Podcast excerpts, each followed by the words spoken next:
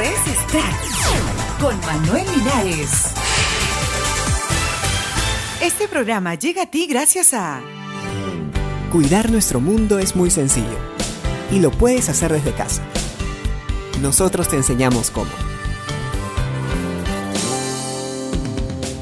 Para aumentar la potencia de los focos solo hay que mantenerlos limpios y trate de usar focos ahorradores o fluorescentes que iluminan más y consumen menos energía.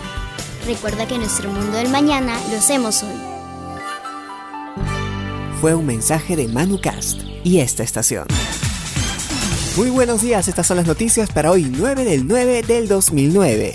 Vuelven los Beatles, remasterizados en un videojuego. Los Beatles regresan hoy al mercado internacional con la publicación por primera vez de sus álbumes remasterizados digitalmente en un esperado lanzamiento que coincide con la salida de un videojuego en el que podrán interpretar las canciones del grupo británico. El proyecto de relanzamiento de catálogo más completo, cuidado e importante de la historia de la música según la discográfica EMI pondrá a disposición del público los 13 álbumes originales de The Beatles más la recopilación Past Masters que presenta temas no incluidos en los LP, los 14 álbumes se publicarán en CD estéreo.